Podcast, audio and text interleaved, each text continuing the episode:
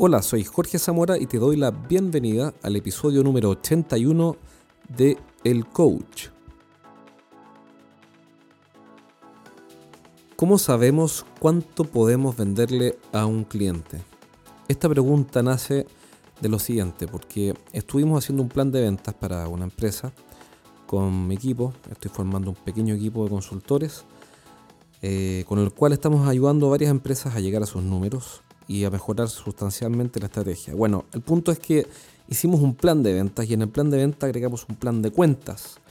Y el plan de cuentas considera que vamos a venderle cierta cantidad a eh, una cartera que está definida como una cartera estratégica para nosotros. Es decir, cliente 1 le asignamos un valor, un monto anual 1. Al cliente 2, valor y monto anual 2.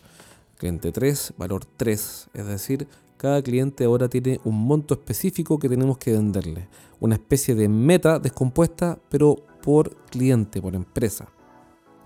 Ahora basta que uno haga esto para que todo, para que todo el mundo salte como gato, partiendo por el gerente de ventas eh, y después por los vendedores, porque el gerente de ventas dice, pero ¿cómo? Y me pasó hace poco en otro lugar, en otra empresa, que me dijo, pero ¿cómo voy a saber yo cuánto va a comprar el cliente X? Me acuerdo que era una universidad si es que todavía no, lo sabemos, no, lo sabemos. Yo no puedo saber cuánto le vamos a vender. Entonces, mi respuesta políticamente incorrecta fue, bueno, tu trabajo es saber cuánto le vamos a vender. ¿A qué me refiero con esto? Que en este caso, en particular en ese caso, eh, las empresas, o en este caso la universidad, cuentan con un presupuesto asignado a la categoría en la que este cliente mío participa. Por ende, si le preguntamos al cliente cuál es el presupuesto, tenemos por lo menos una idea del monto total al cual podríamos acceder. Y podemos corregir eh, con un porcentaje y decir, ok, no vamos a ganar el 100% de los negocios, porque quizás es un cliente nuevo, pero por lo menos vamos a ganar el 20%. Y el 20% de un millón de dólares de presupuesto son 200 mil dólares, por ende sería muy lógico agregarle 200 mil dólares a esa universidad como parte del plan de cuentas. Pero basta que uno le ponga valor a, una cuenta, a una empresa, en un plan, para que se le ericen los pelos como si fuera un gato en la piscina al gerente de venta y los vendedores ni decir eh, argumentan lo mismo. Y la pregunta del millón entonces era, bueno, ¿cómo saber qué número poner? Y la respuesta es siempre la misma, investigando investigando y preguntándole al cliente, ¿cuál es su presupuesto para esta categoría? ¿Cuánto van a comprar este año? ¿Cuánto van a invertir este año? Y si el cliente no quiere dar el número, por lo menos si van a ampliarse o no van a ampliarse y en qué medida van a ampliarse. Supongamos que en el caso de esta universidad van a abrir una facultad nueva. Si ahora una facultad nueva, uno podría preguntar eh, e investigar, por supuesto, eh, qué características o qué dimensiones tiene esa facultad nueva o ese edificio nuevo. Y si nosotros vendemos algún producto que está asociado a la infraestructura, entonces podemos tener una estimación de la inversión total del cliente en nuestra categoría. Obviamente, nadie sabe lo que va a pasar en el futuro, pero eso no me exime de la planificación. Entonces basta con preguntar o investigar cuánto es lo que va a invertir esta categoría.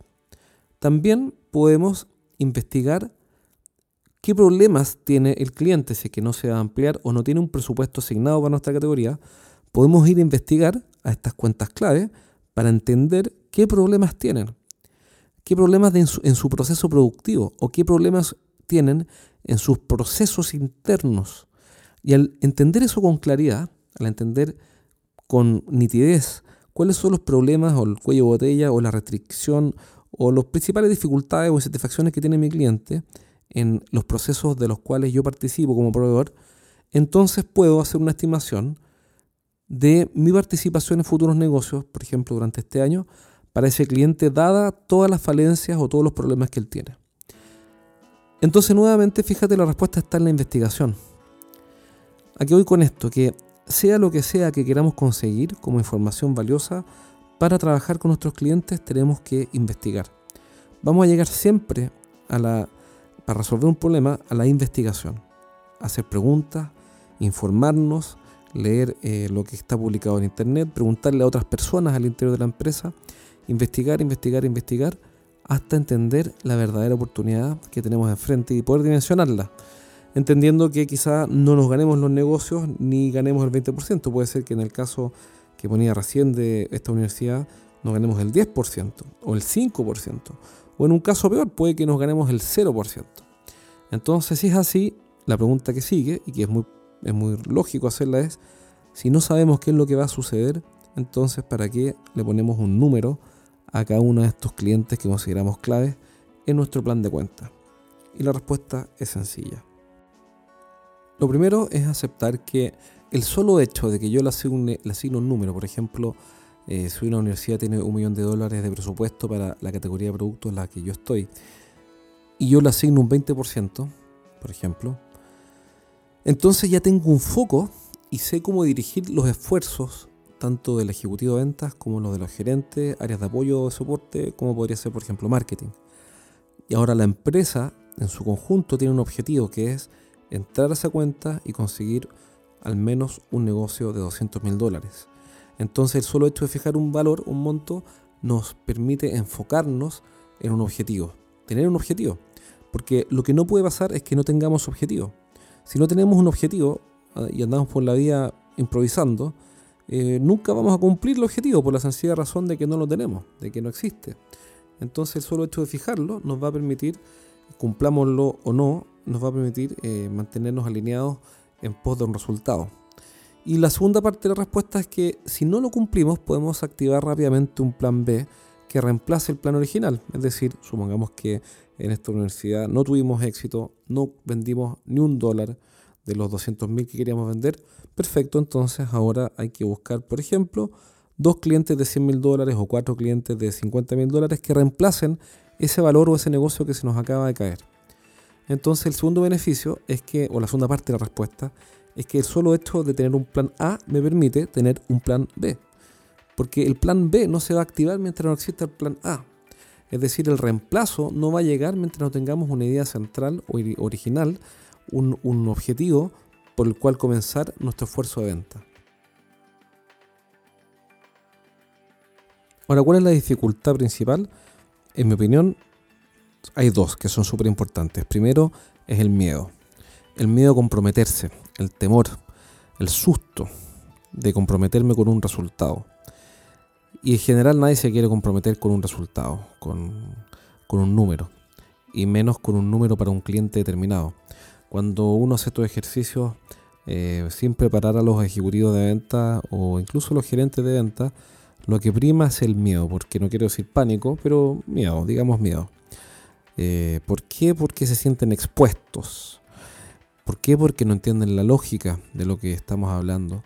Entonces lo que no puede ocurrir es que impongamos estos números a nuestra fuerza de venta sin explicar qué es lo que hay detrás, cuál es la lógica. Y la lógica es lo que hablamos recién.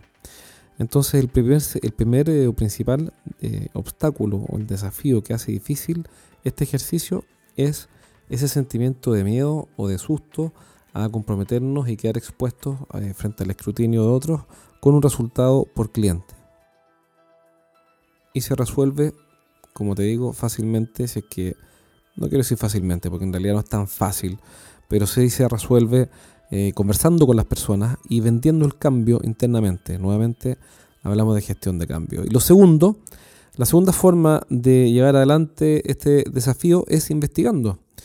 Investigar y preguntar y, preguntar todo lo necesario para poder dimensionar en, en su totalidad y con, con certeza cuál es la oportunidad que tenemos enfrente con cada cliente. En general, los ejecutivos de venta eh, no investigan mucho. Y por supuesto que hay excepciones, pero lo común, lo que más veo es que no investigan y usan muchos supuestos. Entonces, cuando uno les pregunta algo, oye, ¿cómo te fue con este cliente? ¿O cuál en qué se va a fijar este cliente? ¿Cuál es el problema del cliente? Eh, ¿Cuál es la verdadera dimensión del problema? ¿Cómo lo afecta? Las respuestas muchas veces son, mira, yo creo que, me imagino que, lo que yo entiendo es que... Y cuando ahí yo detecto esto, le pregunto, bueno, pero ¿esto lo investigaste o lo estás suponiendo? Y en general lo están suponiendo. ¿Por qué? No porque estén mintiendo ni porque quieran esconderse, sino porque tenemos como vendedores una especie de reticencia o temor a investigar. Y paradójicamente, una de las cosas que más apalanca el resultado o que más influye en el resultado de un ejecutivo de ventas es precisamente su, investigación. Alguien dijo una vez que el, el, rol de un vendedor asesor era muy parecido al de un investigador privado, que hacía muchas preguntas, buenas preguntas sin duda, para entender en profundidad lo que había sucedido. Porque una vez que entendemos lo que ha sucedido, recién entonces tenemos la posibilidad de elaborar un plan o de plantear una solución. Entonces recuerda hacer preguntas, recuerda planificar, eh, investigar con dedicación para entender realmente a tu cliente. Como enseñó alguna vez Neil Rackham, es más importante comprender que convencer. Así que si quieres saber cuánto puedes venderle a tu cliente durante este año y armar tu forecast, comienza por investigar.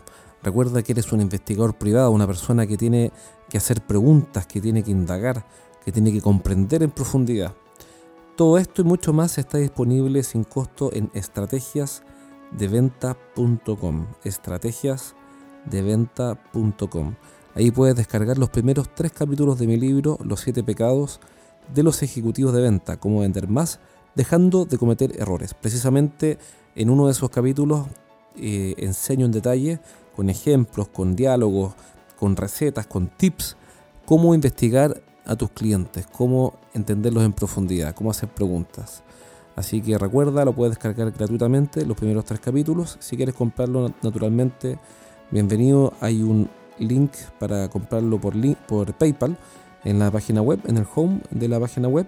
Y em, te espero pronto en un próximo programa. Soy Jorge Zamora y te envío un abrazo para que nos veamos en el programa número 82 de El Coach.